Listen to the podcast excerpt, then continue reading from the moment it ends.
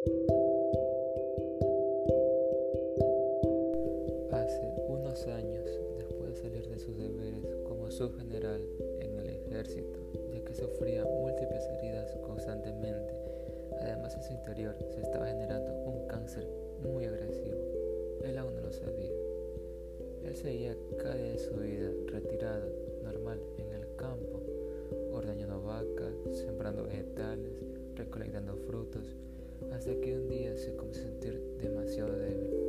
Él pensó y exclamó suavemente, ¿será la edad que me está haciendo efecto? Jaja, 65 años pesan. Cada día se sentía peor y comenzó a perder el cabello, se veía más flaco, hasta que un día se atrevió a hacer una prueba de sangre.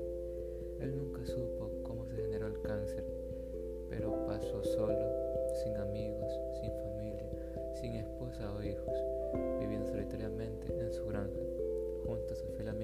su perrito, con el cual pasó